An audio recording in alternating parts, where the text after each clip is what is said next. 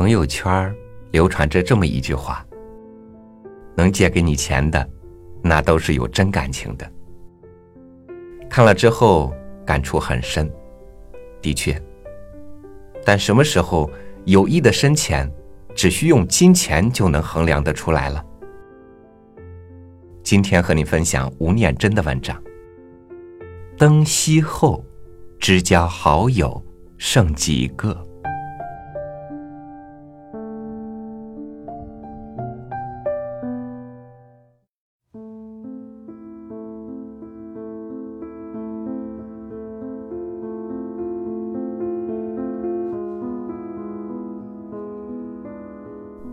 始终很佩服某些擅长交际应酬的人，总觉得那是一种天生的才华。那些人无论在什么场合遇到什么样的人，好像都能应付自如、谈笑风生、礼数周到。有些人甚至还具备超凡的记忆力，任何一张脸、一个名字，只要见过、听过，仿佛就可以记入档案，存取自如。这方面，我承认自己是有心学，但力有不足。人际交往三层次。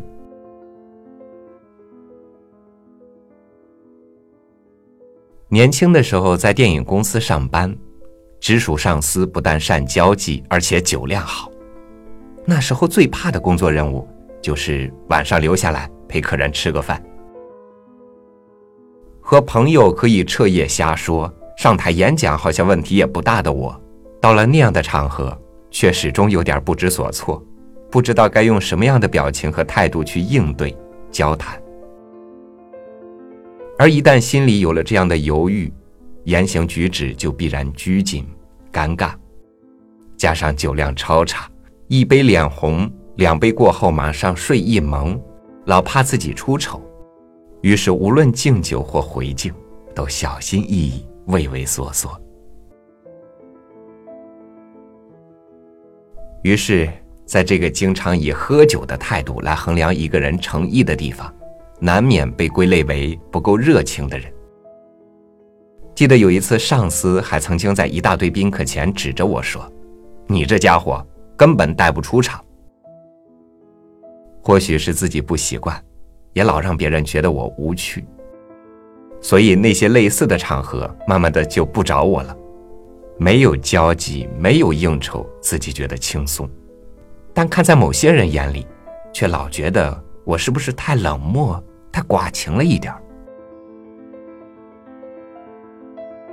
记得有个朋友，当年还很好意的跟我上了一晚上的交际课，他说人际交往上。有三个不同层次的关系，都必须要学习，要关照。第一种，那是一种即使勉强也要凑合的场合，目的是广结善缘，或者为了自己或亲戚朋友某些进程目标可以顺利完成。在这个层次上，人与人之间的关系较远，说不定过眼即忘。或用完即弃，情感成分属于略低的一种交往。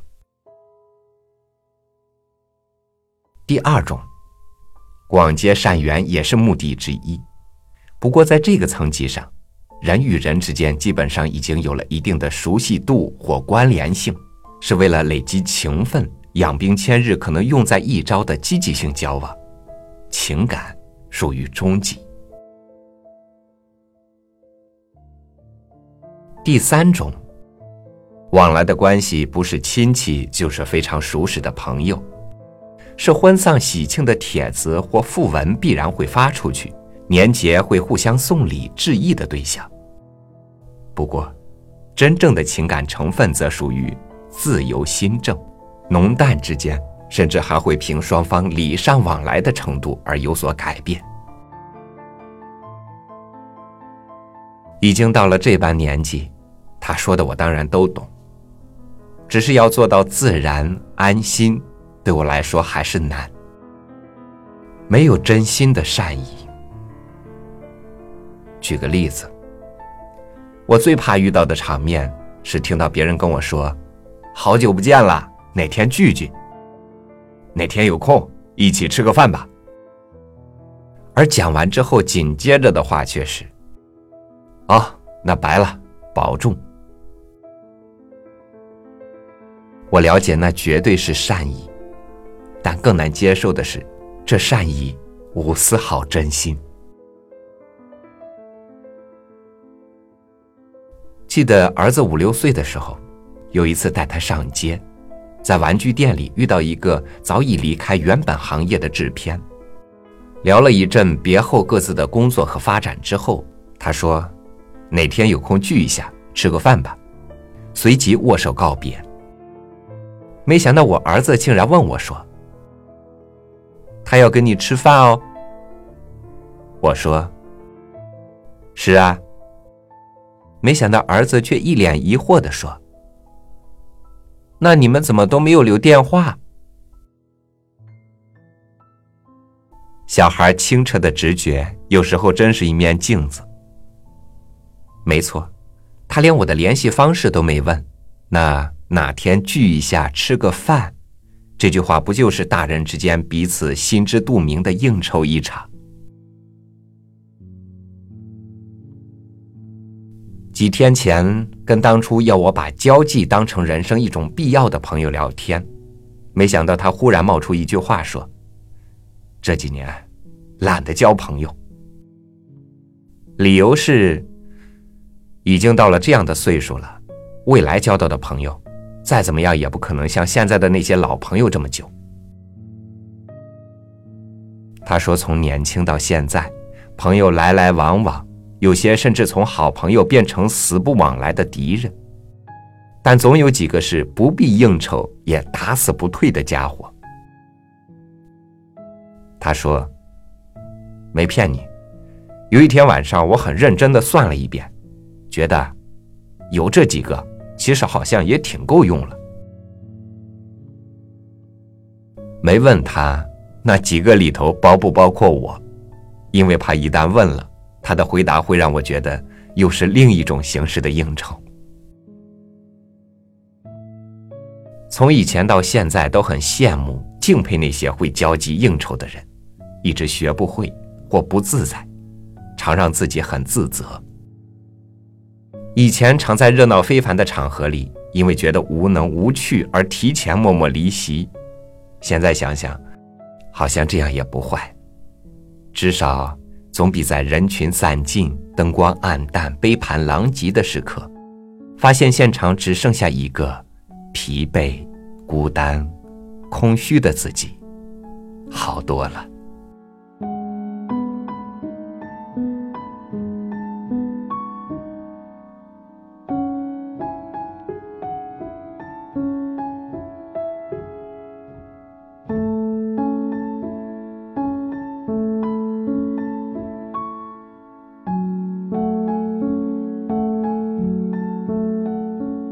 人们需要出演多种角色，才能最终成就一个自己。我们出演子女、恋人、夫妻、父母，也出演亲人、朋友、知己，等等等等。可能一个角色的不成功，不会摧毁你的人生，但每一次失败，都是人生的不幸。陪伴是最长情的告白。感谢您这么久以来在电波的另一端守候着，收听我们的分享。欢迎您关注微信公众号“三六五读书”，收听更多主播音频。我是超宇，明天见。昨天他突然给我打电话，说明天就要去很远的地方。一杯吧，就在老地方，那里的味道现在还都一样。你不要担心，我们都还算年轻，分手时无需悲伤的表情。我想念的朋友啊，此刻的身旁，是在飞驰的火车上沉睡的时光。不回头的朋友啊，曾经的幻想，都留给我妥善收藏，小心的存放，想。